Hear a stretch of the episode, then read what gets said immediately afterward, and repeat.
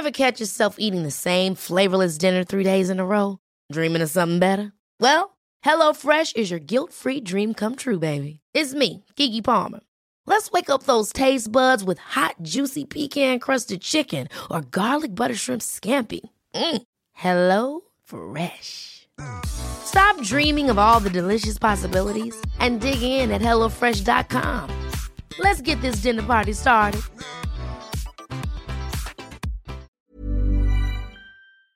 Tenemos aquí en la cabina del Heraldo Radio a Francisco Cienfuegos, candidato a la presidencia municipal de Monterrey, Nuevo León, por el PRI y el PRD. Francisco, gracias por estar con nosotros.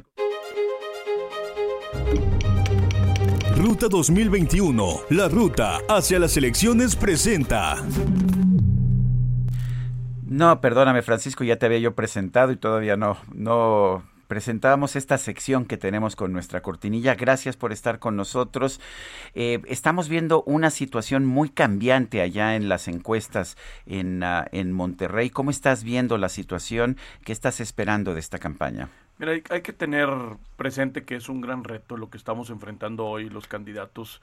Eh, tener eh, presente que en, nuestra estrategia tenemos que contemplar el último año que hemos vivido, que es totalmente atípico a lo que realmente eh, ha pasado en, años anteriores. Y Monterrey no es la excepción, esto es en, en todo el país. En base a eso, nosotros estamos eh, proponiendo tres ejes rectores que hagan recuperar el año perdido producto de eh, la crisis sanitaria que hemos vivido en Monterrey, en México y en muchas partes del mundo. Es recuperar la economía de, de los regiomontanos, aumentar tu seguridad y que vivas feliz en Monterrey. Cuando hablas de recuperar la economía, Sergio, tienes que implementar todas aquellas estrategias que vayan de la mano de ser solidario, empático, ser un socio y aliado de cada uno de los emprendedores y empresarios. En Monterrey, en Nuevo León, una de cada cuatro empresas cerró. Más de 90 mil personas quedaron sin trabajo y un gran porcentaje de ellos fueron del municipio de Monterrey. En Monterrey vivimos un millón ciento cincuenta mil personas, pero tres millones de personas visitan al municipio todos los días lo que pasa en Monterrey tiene impacto en otras partes, no únicamente de Nuevo León, sino el mismo, del mismo país de México. Monterrey es la capital industrial de nuestro país. En ese sentido, vamos a crear el Instituto Regio Emprendedor, un instituto enfocado en ayudarte en planes de negocios, en dar créditos segmentados a un joven entre 22 y 27 años que va a un banco, no le prestan dinero porque no tiene historial principalmente, uh -huh. no tiene un aval financiero. Y ahí es donde el municipio va a ser un aliado del joven para creer en él, para darle un empujón en que pueda iniciar la parte empresarial desde un inicio con un aliado que será el municipio de Monterrey, siendo Paco Cienfuegos alcalde. A las mujeres, microcréditos a la palabra, aquellas mujeres que pueden emprender un negocio en su tiempo eh, que ellos que ellas decidan desde la comodidad de su hogar o donde ellas decidan también hay que apostarle a la mujer y en este sentido eliminar la brecha salarial que existe en nuestro país por lo menos iniciando en Monterrey. Una mujer tiene que trabajar hasta 35 días más al año para poder igualar el sueldo que percibe un hombre y eso no lo dice Paco Cienfuegos eso es estadística dentro de nuestro, de nuestro país. No solamente en Monterrey, en todo, en, en, en todo, el país. México, sí. Pero en, en Monterrey somos referentes, Sergio. Somos gente de hechos y podemos poner el ejemplo para que en otras partes del país se replique ferias exclusivas y destinadas de empleo y de educación a la mujer, becas y apoyos económicos para que la mujer no detenga sus estudios y que se incentive mecanismos para incentivarla a que estudie eh, en temas de ciencia, de tecnología, de matemáticas, de ingeniería, que estadísticamente son los más remunerados dentro de la iniciativa privada. Si nos vamos a parte de la de seguridad, hay que, hay, hay, hay que lograr tener una sola corporación policíaca en el municipio de Monterrey. Este dato es interesante, primero todo el antecedente. Monterrey únicamente patrulla el 40% de todo el municipio. El otro 60% está a cargo del gobierno del estado. Y es muy común que entre una corporación y otra eh, se avienten la pelotita, la culpa. donde hay un vacío, hay un vacío de poder y este, ah, no, pues ya, ya se pasó al lado ya que se no. pasó al no otro lado. ¿Por qué, está, ¿Por qué están las cosas así en Monterrey? ¿Por qué? Eh, o sea, Ah, yo lo ah. entiendo cuando estás hablando de los municipios, municipios, con- claro. conurbados, pero, pero el mismo Monterrey no tiene una sola fuerza policial. No tiene una sola fuerza policial. La parte que le toca a la policía de Monterrey, eh, te puedo decir que es la mejor policía preparada y capacitada en toda la República Mexicana. Los sistemas de inteligencia que tiene el C4 de Monterrey no lo tiene ningún otro municipio en la República Mexicana y me atrevería a decir que ningún estado de la misma República Mexicana. Ese es el desarrollo que ha hecho Adrián de la Garza, candidato a alcalde, a, a A- a gobernador, gobernador, sí. alca- exalcalde del municipio de Monterrey Sí. ha faltado voluntad para poder, entre el gobierno, el Estado y el, el municipio de Monterrey, ceder ese 60%. Ya hicimos una propuesta en conjunto, Adrián y yo, que el otro 60%, desde la primera semana, Fuerza Civil que está destinada al municipio de Monterrey va a estar al mando de la Policía de Monterrey para tener un solo mando y una, una sola estrategia de seguridad y un programa multianual de reclutamiento y capacitación conforme a nuestras capacidades económicas para ir reclutando más elementos de Policía de Monterrey y ir regresando Fuerza Civil al gobierno del Estado. De tal manera que acabando la administración tendremos el doble de elementos, es decir, de 1.500 a 3.000, de 700 a 1.100 patrullas y de 4.000 cámaras de vigilancia a 8.000 cámaras de vigilancia. Ahora es una elección muy cerrada. Yo estoy viendo números muy cerrados en lo que he visto tanto en el estado de Nuevo León como en la ciudad de Monterrey. Eh, ¿Cómo lo estás viendo tú? Mira, la tierra es de quien la trabaja, Sergio. Nosotros, si tú eh, puedes ver históricamente el desarrollo eh, de nuestro trabajo en el estado de Nuevo León, puedes ver cómo hemos tenido la capacidad de reinventarnos, de estar atendiendo las necesidades de la gente con una respuesta, aunque la respuesta sea que no está a tu alcance la necesidad que solicitan, pero no dejar de atender y escuchar a la gente. Eso es lo que hoy en día con nuestra sensibilidad, con nuestro trabajo en campo, con la cercanía de la gente, hemos, es como hemos podido reinventarnos. En el 2018, si tú, si tú hubieras apostado a un candidato del PRI para el 2021, probablemente no lo hubieras hecho. Hoy en día, como partido político, somos la preferencia del electorado en capacidad para gobernar. Y nos da la oportunidad que la ciudadanía vea a los candidatos más que al instituto político, los que somos candidatos del PRI. Hay algunos otros partidos que pueden, candidatos que su partido les puede sumar o restar. Eso lo decidirá la ciudadanía. Pero hoy nosotros somos una opción que tiene capacidad, que somos de, de, de hechos, no de palabras, que nuestro trabajo durante los últimos años habla por nosotros mismos. Yo no vengo a experimentar con Monterrey, Sergio. Yo ya tuve la oportunidad de ser alcalde de una de las ciudades más importantes de México. Sé lo que se requiere para gobernar y desde el primer día voy a poner mi eh, camino recorrido en, en, al servicio de la gente de Monterrey.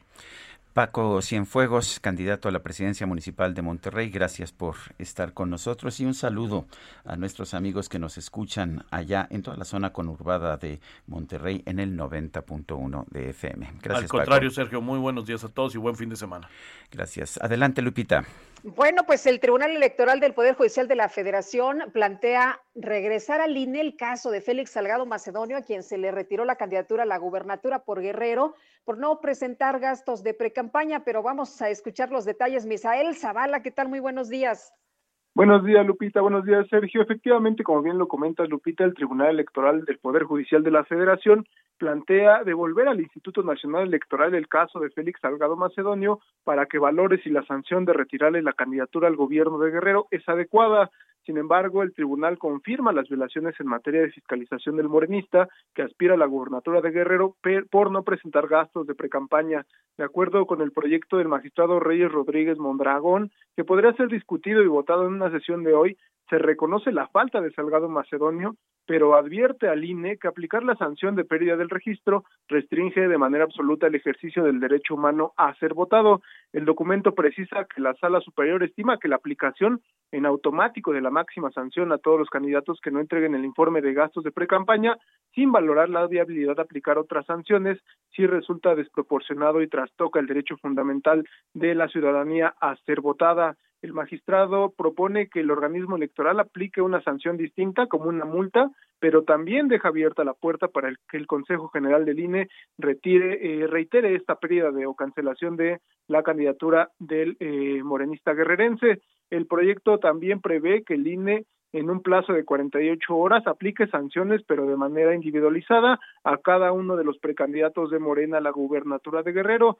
es decir, no solamente a Salgado Macedonio, sino también a Adela Román, a Pablo Amílcar Sandoval y a Luis Walton Aburto. Eh, te cuento también, eh, Lupita Sergio, que en el caso de Raúl Morón, otro proyecto que circuló ayer y que podría ser votado hoy, elaborado por la magistrada Mónica Soto, prevé revocar la resolución del Instituto Nacional Electoral de pérdida de registro como candidato al gobierno de Michoacán, es decir, se propone al INE aplicar otra sanción distinta como una multa tanto al candidato eh, Morón como al partido Morena. El proyecto indica que los procedentes es revocar la resolución reclamada para tal efecto que el Consejo General del Instituto Nacional Electoral dicte una nueva resolución en que determine eh, pues que la infracción en que incurrieron el partido político y Raúl Morón se debe de individualizar y que corresponda a cada uno, no, no eh, digamos no en grupo, sino que se aplique una sanción eh, por separado. Eh, estaremos a la espera de que se anuncie la hora de la sesión de la Sala Superior del Tribunal y también de que se defina si los magistrados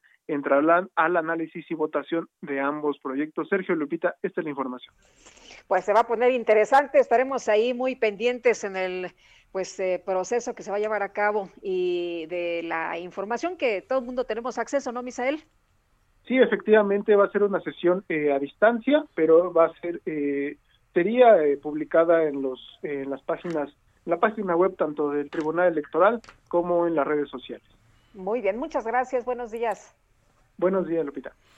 Un grupo armado atacó a balazos la vivienda de la candidata de Morena a la alcaldía de Eduardo Neri.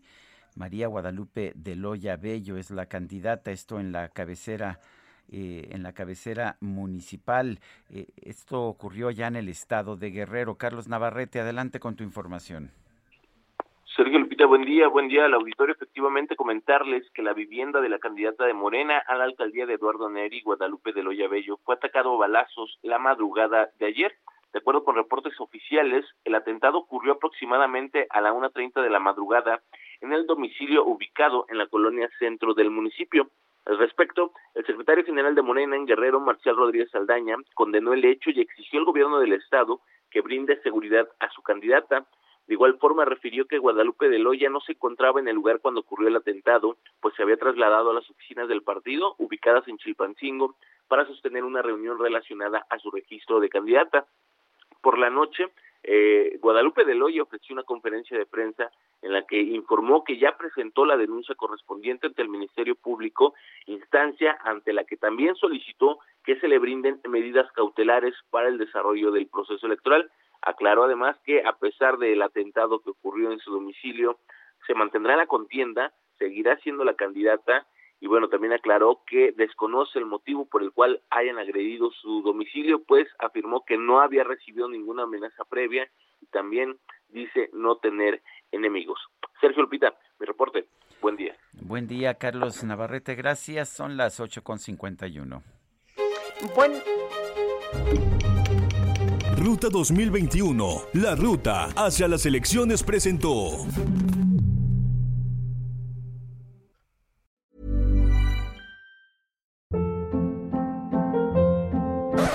Up. What was that? Boring. No flavor. That was as bad as those leftovers you ate all week. Kiki Palmer here, and it's time to say hello to something fresh and guilt-free. Hello Fresh. Jazz up dinner with pecan-crusted chicken or garlic butter shrimp scampi. Now that's music to my mouth. Hello Fresh. Let's get this dinner party started. Discover all the delicious possibilities at hellofresh.com.